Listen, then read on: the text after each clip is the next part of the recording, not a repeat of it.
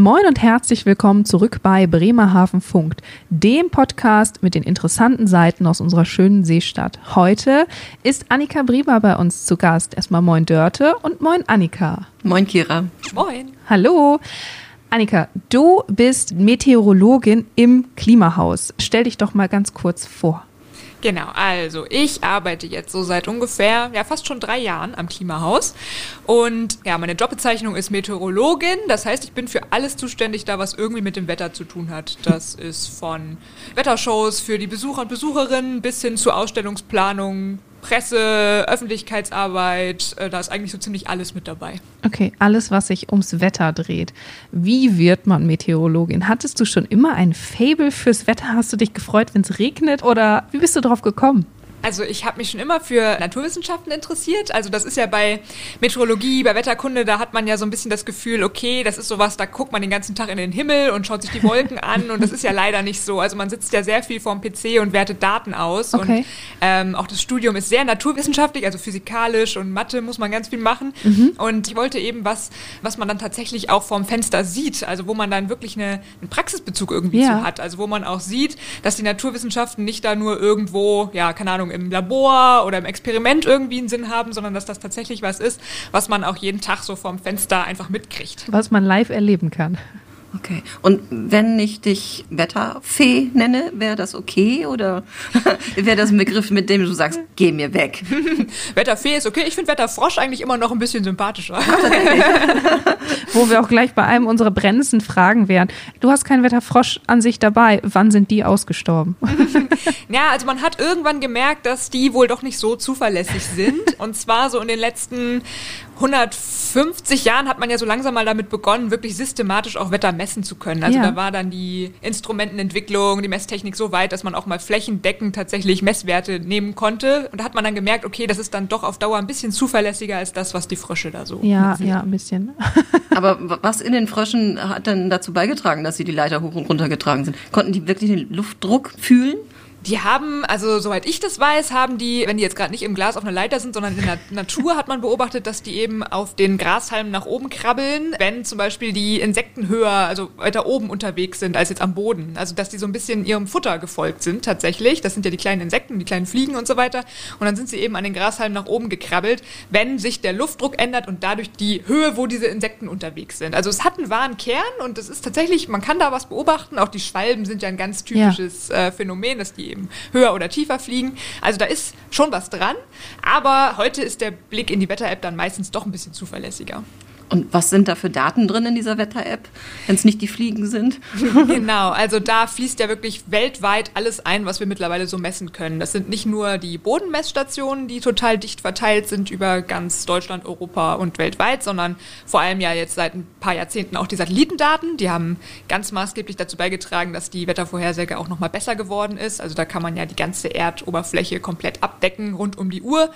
Und dann gibt's noch so exotischere Messmethoden wie jetzt Wetterballons oder zum Beispiel auch Flugzeuge, also ganz normale Passagierflugzeuge, die beim Starten und Landen messen aus den unteren Luftschichten.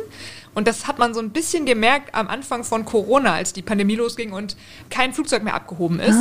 Da ist tatsächlich so diese Datenflut von den Flugzeugen eingebrochen. Also man hatte so um 4% weniger an Daten, was die Wetterdienste da sozusagen reinbekommen haben. Und deswegen hat sich die Wettervorhersage wohl am, ganz am Anfang der Pandemie auch leicht verschlechtert. ähm, also das hat man tatsächlich gemerkt, dass es da plötzlich was fehlte an, an Zahlen. Ja. Was, was messen die, die Flugzeuge? Luftdruck oder? Alles, genau. Das ist eben deswegen so wertvoll, weil wir diese untersten Kilometer bis dann eben auf Flughöhe, 10 Kilometer ungefähr, ähm, die Daten aus diesen Luftschichten haben. Weil die Satelliten sind ja viel, viel höher. Die sind dann nicht mehr so genau Richtung Boden und die Bodenmessstationen sind so bis in zwei bis zehn Meter Höhe. Also da alles, was da drüber kommt, ist eben noch sehr dünn, was da die Messlage angeht. Und deswegen sind die Flugzeuge da so wertvoll. Hm, sehr spannend. Da macht man sich auch keine Gedanken drum. Man guckt so auf die Wetter-App oder hört die Wettervorhersage und ja, das ist halt so. Die Soll sich so das, kommen. genau. Gut, und am nächsten Tag steht man dann da und denkt, hm, ah, regional etwas anders. Das stelle ich mir auch super schwierig vor, dann solche Vorhersagen zu machen. Wie viel Berechnung steckt denn da so drin für jetzt den nächsten Tag in unserer Region? Ja, also das sind äh, Superrechner, äh, gigantische Computer, die das dann da zusammenrechnen. Also das kann so ein kleiner PC kann das nicht leisten sozusagen. Und es wegen wir da auch immer noch an eine Grenze stoßen. Mhm. Ähm, also für den nächsten Tag funktioniert das ja noch ganz gut. Das funktioniert auch noch so für die nächsten zehn Tage. Aber alles, was dann irgendwann darüber hinausgeht, das ist langsam dann so viel an Rechenarbeit. Ja. Da muss man dann schon echt Zugeständnisse machen, dass man zum Beispiel die Auflösung dann runterschraubt, dass man zum Beispiel Bremerhaven gar nicht mehr speziell auflöst, sondern nur noch für ja. Norddeutschland eine Vorhersage macht. Je weiter die Vorhersage sozusagen in der Zukunft liegt, desto ja, mehr muss man da mit Annahmen rechnen und mit so Annäherungen und mhm. desto ungenauer wird es dann eben auch irgendwann. Ja, das heißt also, wenn wir dich jetzt hier heute, also wenn wir diese Folge aufnehmen, ist es ja noch Anfang Dezember, fragen, ob wir weiße Weihnachten kriegen. Kannst du das nicht so genau sagen? Genau, also ähm, das liegt eben außerhalb dieses halbwegs zuverlässigen zehn Tage bis zwei Wochen Zeitraums, ja. wo sich der Deutsche Wetterdienst zum Beispiel auch noch traut, ähm, eine Vorhersage zu machen. Mhm. Alles, was dann über diese zwei Wochen hinausgeht, kann man eigentlich sagen, da ist eine 50-50 Chance in den meisten Fällen. Ja, immerhin. Ja, ja. Äh, immerhin. Ähm, es schneit oder kann genauso gut nicht. passieren wie auch nicht, genau. Wobei, man muss auch zur Ehrenrettung immer dazu sagen, also die, die Vorhersage für den nächsten Tag ist wirklich in den letzten Jahrzehnten immer besser geworden. Also was jetzt für den nächsten Tag angegeben wird an Trefferquote, ist meistens schon sowas über 90 Prozent. Und da konnten wir vor ein paar Jahrzehnten eigentlich nur noch von träumen. Also das ist wirklich schon sehr, sehr, sehr viel besser geworden. Auch wenn man nicht immer unbedingt das Gefühl hat. ja, das führt uns zu dem Thema Erfolgskontrolle. Ähm, überprüft ihr Wetterfrösche, ihr Wetterfeen, was ihr vorhergesagt habt und ob es auch eingetroffen ist? Genau, also es wird tatsächlich jeder Modelllauf zu jedem Zeitpunkt auch mit den aktuellen Beobachtungsdaten abgeglichen. Also man macht nicht am Anfang des Tages eine Vorhersage und es bleibt dann für den Rest des Tages sozusagen so bestehen, sondern die Wetterdienste gucken sich wirklich in ein paar Stundentakten immer an, okay, passt das, was das Modell jetzt sagt, immer noch zu dem, was wir aktuell messen und dann wird eben angepasst und dann wird wieder in die Zukunft gerechnet und dann wird wieder angepasst. Und ähm, klar, guckt man auch am Ende des Tages zurück und guckt, hat das jetzt gestimmt und dann guckt man eben, woran hat es gelegen, welches, es gibt ja auch ganz viele verschiedene Modelle. Zum Beispiel der amerikanische Wetterdienst hat das Modell, der deutsche Wetterdienst hat ein Modell. Fast alle Wetterdienste haben ihre eigenen Modelle. Mhm. Und dann guckt man halt, welches hat am besten gepasst zum Beispiel. Oder welches war besonders gut bei der Wolkenbedeckung, welches war besonders gut bei der Niederschlagsmenge. Und guckt halt, was hat wo am besten gepasst, damit man dann auch in Zukunft weiß, aha, in dem Bereich verlasse ich mich wohl am besten dann wohl eher in, in die Richtung, auf das Modell. Also das wird die ganze Zeit immer evaluiert und geguckt, wie man es auch weiter verbessern kann natürlich. Und eigentlich ist man damit also nie fertig mit der Wettervorhersage und dem Wetterbericht dann im Vergleich. Nee, genau. Also man rechnet tatsächlich oft dann auch noch gerne auch nochmal zurück mit dem Modell und guckt, schafft das Modell es eigentlich die Vergangenheit gut darzustellen. Das oh. ist ja auch ein, ist jetzt nicht so sinnvoll für den abendlichen äh, Wetterbericht, so das Wetter von gestern nochmal zurückzusagen sozusagen. Aber für die Forschung ist das natürlich total wichtig, um zu gucken, können die Modelle das abbilden, was wir in Wirklichkeit messen, weil das ist ja das, was uns wirklich interessiert, weil das ist nun mal die, das einzige Mittel, was wir haben für die Zukunft, um die Zukunft vorherzusehen sozusagen. Und da will man ja immer wissen, wie gut arbeiten die Modelle eigentlich und wie können wir sie noch weiter verbessern. Mhm. Welche, welche Einflüsse gibt es auf das Bremerhavener Wetter? Also ist es interessant, was in Norwegen los ist oder eher was in England los ist oder in Frankreich? Also eigentlich alles. Es ist alles interessant. Sagen wir mal so, es ist meistens noch mal wichtiger, was so von Westen kommt, weil wir ja meistens hier unter so einer Westwindlage eher liegen. Also was so vom Atlantik kommt, ist meistens doch noch mal entscheidender, als was jetzt über Sibirien los ist. Aber trotzdem, man braucht alles. wir können uns jetzt nicht nur beschränken auf die Daten, die so über Deutschland äh, gemessen werden oder über Europa, sondern man wird erstmal ausgehen von einem globalen Modell, was wirklich Daten aus der ganzen Welt mit einbezieht. Und dann geht man halt immer spezieller auf Deutschland und schließlich dann auch Bremerhaven ein. Also es wird dann immer weiter sozusagen eingeschränkt und immer genauer dann nur für den bestimmten Bereich berechnet. Aber erstmal müssen wir so viele Daten wie möglich aus der ganzen Welt damit reinnehmen. Das ist dieser berühmte Schmetterlingseffekt. Ne? Wenn irgendwo was eben dann doch ein bisschen sich abändert, irgendwo zum Beispiel über Skandinavien, dann hat das ganz entscheidende Einflüsse auch dann hier bei uns in Bremerhaven. Das mhm. ist so das, das Schwierige und auch das Spannende beim Wetter. Okay. Das ist ein gutes Stichwort, das Schmetterlingseffekt. Ihr habt ja ein Klimahaus, ein Schmetterling, um deutlich zu machen, dass sich Klima verändert, auch durch kleinste Veränderungen. Also global verändert durch kleinste Veränderungen. Aber was mir noch nicht klar ist, warum gibt es ein Wetterstudio und dich im Klimahaus? Ja, Klima ist ja so ein abstrakter Begriff. Klima ist ja ein eigentlich nur ein mathematischer Mittelwert. Also gemittelt mhm. die Temperatur, der Niederschlag, Luftdruck und so weiter über 30 Jahre. Und einen Mittelwert, den kann man nicht, den kann man nicht spüren. Also den, den mhm. merkt man nicht. Den, den kann man sich als Zahl angucken, aber sonst haben wir keine Chance, den irgendwie mit unseren Sinnen zu begreifen. Und deswegen stellen wir eigentlich ja quasi doch eher das Wetter dar, nämlich äh, einen bestimmten Zustand der Atmosphäre, nämlich die Temperatur, es wird wärmer und kälter bei uns auf der Reise und eine Luftfeuchtigkeit steigt an und so weiter. Aber eigentlich ist das ja ein aktueller Zustand der Atmosphäre. Eigentlich ist das Wetter.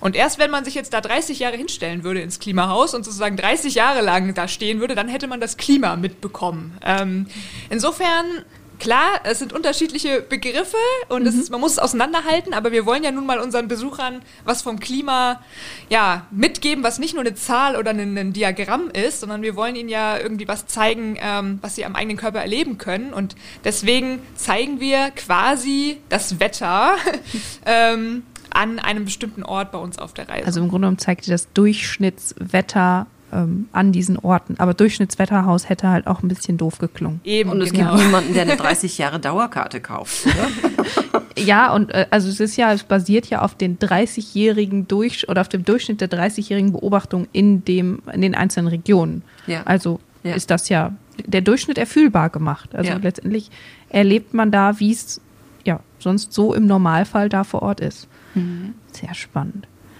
Hast du eigentlich ein Lieblingswetter? Also was dich einfach besonders fasziniert, Wetterlagen oder ja. Also ähm, jetzt spontan fällt mir eigentlich hauptsächlich ein, dass ähm, hier in Bremerhaven äh, war ich super erleichtert, als ich wieder quasi ans Wasser gekommen bin, ähm, dass es wieder, äh, also dass es wieder den Wind gibt. Mhm. Ähm, also so mhm. in Mainz und überhaupt in Süddeutschland ist es mir immer zu warm, auch im Sommer. Also das ist, ich finde das nicht auszuhalten bei Temperaturen weit über 30 Grad, oh, ja. 40 Grad. Das ja. Inversionswetterlage. Ja. ja. Furchtbar. Und ähm, genau, insofern äh, mag ich es einfach echt, wenn es ein bisschen windig ist hier so am Deich und das, genau, muss jetzt nicht regnen noch dazu, aber dass man einfach so ein bisschen äh, frische Luft immer das Gefühl hat, dass so ein bisschen frische Luft immer da ist. Das ja. finde ich eigentlich schon ganz schön. Das mit dem Regen und dem Wind, was du gerade beschreibst, wird ja landläufig auch so als dieses typisch norddeutsche Wetter bezeichnet. Gibt es das also wirklich oder ist es nur so ein gefühltes Wetter, wie man sagt, zum Beispiel in Irland regnet es auch jeden Tag? Genau, also das mit dem Wind ist ein, auf jeden Fall so, dass wir hier mhm. sehr viel mehr davon haben als weiter im Landesinneren natürlich. Was den Niederschlag angeht, da, da täuscht man sich ja oft so ein bisschen. Ja. Also so, wenn man einfach nur mal die, die Niederschlagsdaten vergleicht, dann sind wir hier nicht wahnsinnig überdurchschnittlich. Also da gibt es Orte in Süddeutschland, wo es sehr viel mehr regnet. Gerade wenn wir so mhm. Richtung Mittelgebirge oder Berge, also Alpen dann mhm. kommen, da kommt ähm, teilweise das Doppelte runter. Das ist halt eine andere Art von Regen. Also das Gefühl täuscht uns da nur insofern, dass wir halt hier das ähm, häufiger mal mit diesen Nieselwetterlagen haben. Also mhm. da kommt dann nicht viel runter, aber es ist halt schon öfter mal bedeckt und äh, immer so ein bisschen Regen, also ein bisschen nasse Luft mhm. sozusagen. Mhm. Und in, ähm, ja, in Süddeutschland ist es dann halt gerne mal diese Gewitterplatzregen, wo dann ganz viel auf einmal runterkommt, aber dann auch wieder die Sonne scheint. Deswegen, ähm, äh, das ist halt so ein bisschen, ja, Unterschied zwischen der gefühlten Realität mhm. und den Messwerten. Aber klar, typisch norddeutsches Wetter, einfach weil wir hier so nah am, am Wasser sind, eben dann doch äh, öfter mal diese, ja, länger anhaltenden Niesel, Niesellagen, einfach feuchte Luft, äh, mhm. einfach viel Wasser in der Luft, was dann auch eben runterkommt. Das, das ist tatsächlich hier einfach so. Okay, ja. spannend. Absolut. Wenn nicht klar ist, ob das Wasser von oben oder von unten kommt, bist du in Norddeutschland. Kann man so sagen. Ja, Wasser von unten ist auch das nächste Thema, was wir auch im Vorgespräch schon besprochen haben. Sturmfluten. Ist gar nicht lange her, dass wir die letzte hier hatten und alle Leute ähm, ganz fix raus sind, um ihre Autos umzuparken in letzter Minute, damit die in den Überflutungsbereichen nicht nasse Reifen bekommen. Passiert es wirklich öfter oder ist das auch nur so eine gefühlte Realität? Mhm, da muss man ja einmal unterscheiden. Also was zu Sturmfluten führt, ist ja einmal der, oder was dafür entscheidend ist, ist ja der Wind mhm. und dann aber auch der Meeresspiegel, wie hoch der ist. Und ja. ähm, klar, beim Meeresspiegel haben wir einen eindeutigen Trend, dass, es, dass der immer weiter ansteigt und auf Dauer werden dadurch oder steigt dadurch das Risiko für Sturmfluten, einfach mhm. weil schon die normale Meeresspiegelniveau einfach schon höher liegt als vorher. Okay. Beim Wind muss ich jetzt aus meteorologischer Sicht sagen, dass wir hier an den Messstationen noch nicht mehr Wind messen. Also wir messen noch nicht, dass irgendwie der Wind stärker wird, mhm. durch den Klimawandel zum Beispiel. Ja. Also da ist noch kein eindeutiger Trend erkennbar, was jetzt nicht heißt, dass das in Zukunft nicht noch kommen kann, aber die Messdaten sagen da noch keinen eindeutig statistisch belastbaren Trend irgendwie mhm. jetzt äh, in der Vergangenheit. Aber das sind ja dann auch alles Daten, die du vor Ort sammelst, die du zusammenträgst, auf Basis dessen ihr dann im Klimahaus auch weiter arbeitet, oder? Ja, wobei ich muss sagen, ich habe jetzt keine eigene ähm, Wetterstation oder also ich habe eine Wetterstation auf dem Dach tatsächlich, aber die wird arg verfälscht. Ich darf die nicht offiziell einspeisen sozusagen ins Messnetz, weil ähm, das riesen Sail City Hotel mhm. steht ja daneben. Ja. Mhm. Und das heißt, was die Winddaten zum Beispiel angeht, ist das absoluter Quatsch, was die misst. Okay. Nehmen das so für Wettershows und so weiter, um einfach zu zeigen, was ist gerade bei uns auf dem Dach so, wie warm mhm. ist es da gerade, aber das sind keine offiziellen Messdaten, die ich nehmen kann. Und ich habe auch keine eigenen Modelle oder sowas, die jetzt in die Zukunft rechnen. Das heißt, mhm. was ich mache oder mein Job ist eigentlich hauptsächlich, ich nehme diese Daten und Modellläufe und so weiter vom zum Beispiel Deutschen Wetterdienst. Mhm. Ich bin dann dafür zuständig, das zu übersetzen, also für unsere Besucher und Besucherinnen quasi zu kommunizieren, was passiert eigentlich bei uns, was heißt das eigentlich, wie funktioniert das Ganze und also ich bin wirklich mein Job ist eigentlich eher dann so in der Wissenschaftskommunikation tatsächlich. Ja, du bist die Vermittlerin. Genau, genau. der Übersetzer ja. Von, ja. von all den Zahlen, Daten, Fakten zu etwas, was auch Laien wie wir verstehen und mhm.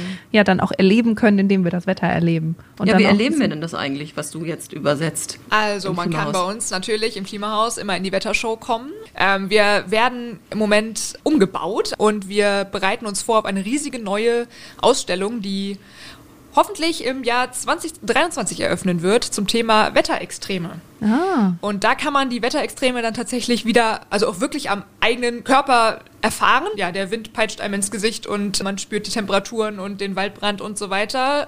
Das wird riesig, das wird auf jeden Fall richtig, richtig toll. Erste Umbauten wurden dafür sozusagen schon angestoßen und deswegen habe ich kein Wetterstudio mehr. Mhm. Im Moment tatsächlich fällt äh, das Wetterstudio weg. Das heißt, die Wettershows finden im Moment provisorisch statt, aber mhm. sie finden noch statt. Und dann kann man eben auch zum Beispiel mal auf der Dachterrasse schauen, was ist eigentlich gerade aktuell so los und so weiter. Also ähm, wir versuchen trotzdem nach wie vor jeden Tag Tag äh, unseren Besuchern noch ein bisschen was über das Wetter zu erzählen. Was du vielleicht kurz erklären musst, ist, dass äh, während der Umbauphase das Klimahaus natürlich nicht geschlossen ist. Ja, genau. Also das ist nur der kleine Teil, ähm, oder ja, so klein ist er gar nicht, aber ähm, das bezieht sich jetzt auf einen Teil des Klimahauses. Und unsere Reise und auch die, die Perspektiven, äh, was übrigens auch ein sehr schöner Ausstellungsteil ist, ähm, die sind weiterhin komplett normal geöffnet. Mhm. Ja, also so, passiert ja. alles sozusagen mhm. hinter den Kulissen und dann darf man sich auf was ganz Tolles Neues äh, zu erleben freuen. Mhm. Perfekt. Ich habe noch eine Frage und zwar hier aus unserem Podcast-Studio kann man ja auch immer rausgucken aus dem Fenster. Heute sehe ich grau in grau in grau, aber ganz oft haben wir ganz unterschiedliche Wolken. Kannst du noch ein bisschen was zu den verschiedenen Wolken erzählen? Also, weil wir haben ja häufig die, die so durchgepustet sind, so ein bisschen langgezogen wirken. Aber manchmal sind noch diese niedlichen Schäfchenwolken.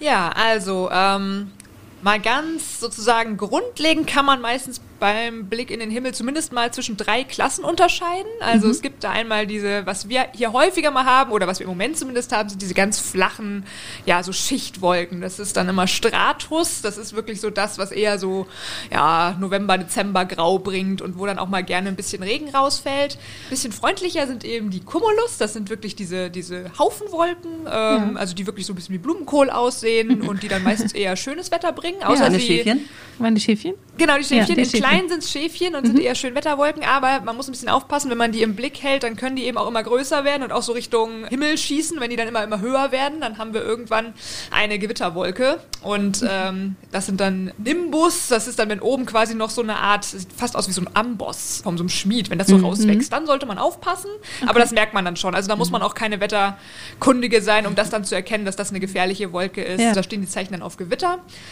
Und was habe ich jetzt noch vergessen? Ach ja, die allerhöchsten. Die dritte Sorte, das sind die Cirrus. Das sind diese durchscheinenden Federwolken ganz, mhm. ganz, ganz weit ja. oben. Da kann auch kein Regen rausfallen. Das sind äh, Eiswolken. Die entstehen aus kleinen Eiskristallen und die sind so ganz durchscheinend. Und wenn die zum Beispiel vor der Sonne liegen, dann hat man manchmal noch so ganz tolle Effekte, dass die dann so anfangen, in allen Regenbogenfarben zu, zu ja, leuchten, beziehungsweise so einen Halo um die, Wolke, äh, um die Sonne mhm. bilden, also so ein Ring.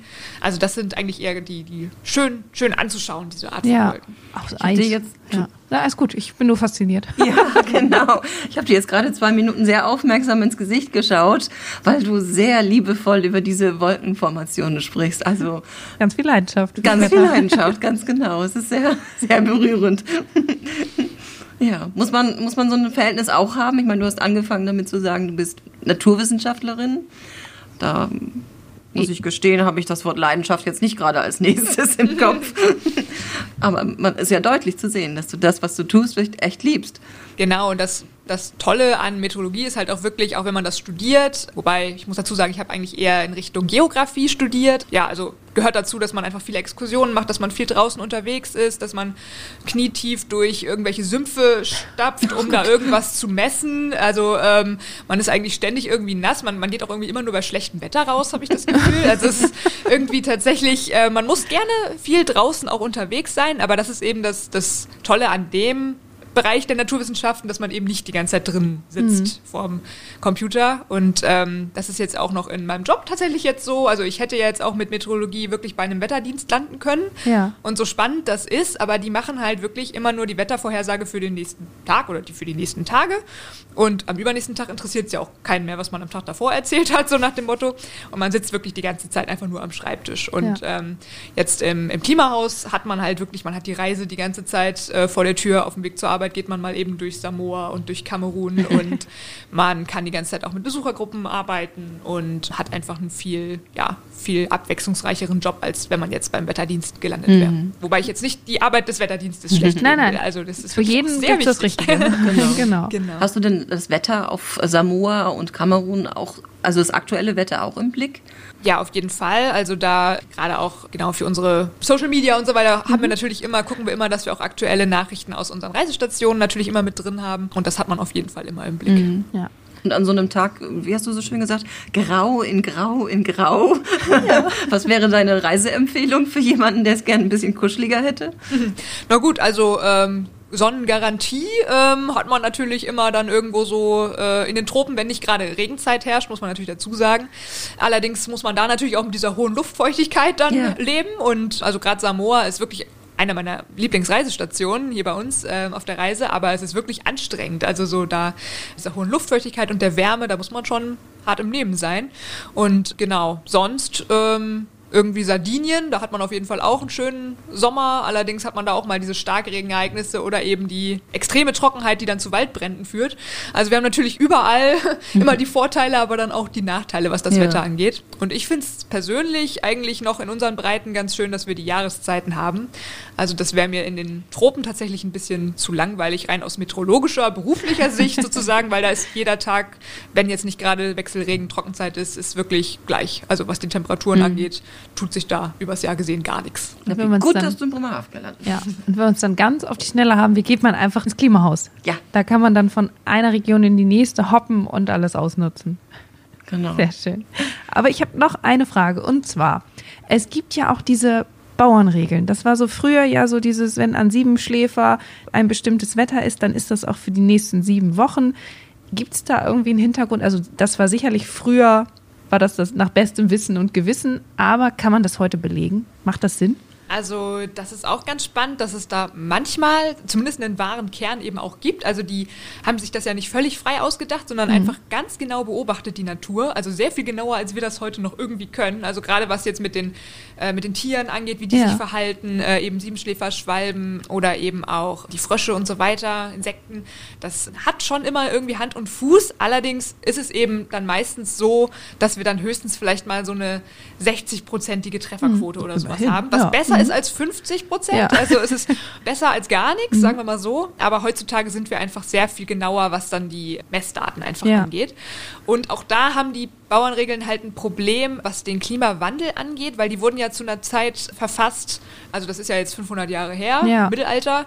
Und da war es natürlich, da waren die klimatischen Bedingungen einfach auch noch anders. Ja. Und zum Beispiel, wenn sie sich jetzt sehr auf irgendwelche Blühzeiten beziehen von Pflanzen, äh, ist ja auch häufiger mal der Fall, oder eben das Verhalten von Tieren, dann hat sich das natürlich auch schon verändert seitdem. Also okay. ähm, das heißt, äh, selbst wenn die vielleicht mal zu dem Zeitpunkt besser gepasst haben als mhm. heute, verändert sich das mittlerweile und da verschiebt sich halt viel, dass das eben dann ja eher sogar noch abnimmt von der Aussagekraft. Aber sie sind nicht völlig aus der Luft gegriffen. Also das ist auf jeden Fall so. Also ist im Grunde genommen ein erfahrener Bauer auch nicht der schlechteste Mensch für eine Wettervorhersage. Auf jeden Fall. Einfach was auch die Beobachtung, die Erfahrung Ja. angeht, ist auch so, dass Leute, die, also es gibt ja auch sehr viele Hobby-Meteorologen, Meteorologinnen, die das Ah. nie studiert haben, die das einfach nur total mit Leidenschaft einfach super gerne machen, ähm, die jetzt auch nochmal tausendmal mehr Wolkenarten aufzählen können, als ich das kann, weil das wirklich eigentlich gar nicht Teil des Studiums ist, sondern einfach so eine, äh, eine Sache ist, wo man einfach sich so reinarbeitet, wo man über Jahrzehnte einfach die Erfahrung sammelt und wo man dann weiß, wenn die und die Wolke zu dem und dem Zeitpunkt in die Richtung zieht, heißt das das und das. Einfach auf Erfahrungswerten ähm, Ja. beruht da natürlich auch sehr, sehr, sehr viel. Und äh, genau, also das ist oft dann besser, als wenn man es vielleicht jahrelang studiert hat. Das äh, bringt einem dann gar nicht so viel mehr. Spannend. Wahnsinnig spannend. Ich habe noch eine Frage, wenn ich darf. Sehr gerne. Äh, wir sind ja am Anfang des Jahres, alle Welt guckt in die Zukunft. Ich, mich würde interessieren, könnte Zukunft für Meteorologie bedeuten oder für, für Wetter bedeuten, dass man das Wetter tatsächlich machen kann? Ich denke jetzt an einen Film, in dem das mal Thema war, James Bond. Ähm, wichtiges Thema, ne, dass da jemand äh, die Beherrschung des Wetters sozusagen hatte. Siehst du solche Tendenzen? Weil es ist ja sicher schon von Vorteil. Also das ist tatsächlich auch nicht nur Zukunft, das wird auch schon gemacht. Echt? Mit bestrittenem Erfolg, sagen wir mal so. Also die einen sagen, ja, es funktioniert, die anderen sagen, es funktioniert nicht. Es gibt noch nicht quasi den klaren Beleg, okay, wir schaffen es zum Beispiel, was Wolkenimpfen angeht. Also das ist ja eine dieser Techniken, dass man eben in Wolken Chemikalien reinspritzt, damit sie abregnen zu einem bestimmten Zeitpunkt. Eben Stichwort Dürre. Wir wollen, dass die Wolken jetzt genau da regnen, wo sie eben, wo das Wasser gebraucht wird. Oder zum Beispiel, wenn wir ein großes Ereignis haben, wie die Olympischen Spiele, wollen wir, dass es da nicht regnet. Das heißt, wir lassen die ganzen Wolken vorher abregnen oder abschneien. Wurde schon durchaus probiert. Das ist keine Zukunftsmusik, das wurde getestet. Deutschland ist da nicht führend, das ist eher in anderen Ländern, dass das sozusagen ausprobiert wird. Ähm, hat natürlich auch sehr viele, ja, einfach Folgen, wo man gucken muss, ist das jetzt so toll, wenn wir da eben irgendwelche, ja, Chemikalien reinpacken ins System, die kommen ja auch wieder runter, geregnet Ja. dann sozusagen. Und was richten die dann äh, da wiederum an? Deswegen ist sehr umstritten das Ganze. Aber klar, wenn man das mal, also auf jeden Fall wird es weiter in die Richtung gehen, egal wie, wie umstritten und wie ethisch bedenklich und so weiter, gibt es da auf jeden Fall ganz viel Forschung in die Richtung.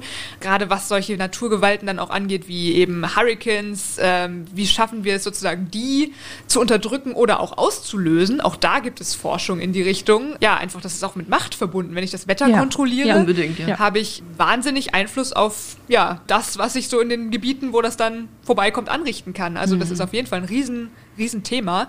cool. ähm, muss auf jeden Fall auch geregelt werden, ähnlich wie, ja, eigentlich wie Waffen und so weiter, dass man Ja. ähm, da Regelungen findet, dass das eben auf jeden Fall verboten gehört, wenn es nicht irgendwie, Stichwort eben dann doch Dürre und so weiter, Dürrebekämpfung, wenn es dann nicht irgendwie doch auch zum Guten verwendet wird, was eben Ja. auch auf Dauer natürlich immer wichtiger wird. Ja. Ach guck, ich dachte, das wäre Science Fiction. Und Ich Weit hergezogen. Man, man genau weiß gar nicht, dass das schon so weit fortgeschritten ist. Also es ist ja wirklich, also du siehst uns hier beide gerade sehr staunend, dass das Ja. schon so einfach geht. Also, Ja, also es ist, wie gesagt, es wird ausprobiert Ja. und ähm, also diejenigen, die das dann testen und sagen, hier, es hat geklappt, da sind dann genauso viele, die sagen, nee, das, die, die Wolke hätte so jetzt auch geregnet. Ja.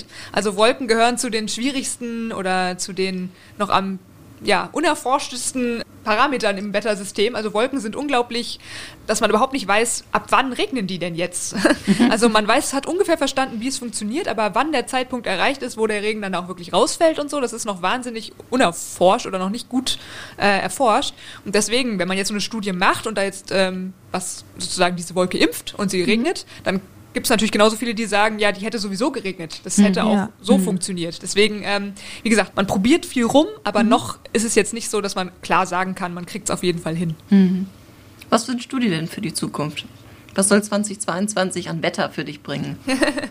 Als Meteorologin im Klimahaus hat man natürlich immer die längeren Zeiträume im, im Blick, beziehungsweise bei jedem Wetter denkt man natürlich auch immer darüber nach, okay, wie wird sich das in Zukunft entwickeln mit dem Klimawandel? Und insofern wünsche ich mir natürlich, dass wir mit einer neuen Regierung und mit viel mehr Klima Schutzbewegungen, die wir heute haben, dass wir sozusagen den Klimawandel so weit aufhalten, dass das Wetter weiterhin gut beherrschbar bleibt und gut in den Grenzen stattfinden, in die, an die wir uns einfach gewöhnt haben. Also da wird es immer Ausreißer geben und immer Extreme geben, aber dass das eben nicht noch sehr viel mehr wird, das wäre sozusagen mein Wunsch nicht nur für das nächste Jahr, sondern hm. dann für die all die Jahre, die danach kommen. Ich glaube, dem können wir uns anschließen. Absolut, unterschreibe ich genau so. Und danke dir für deine Zeit und für all die spannenden Ausführungen, ja, von quasi der Bauernregel hin zum Science-Fiction-Mythos. Vielen, vielen Dank, Annika. Vielen Dank. Ich fand es super spannend. Und damit sind wir auch schon am Ende der heutigen Folge. Dirt und ich verabschieden uns und sagen over. And out.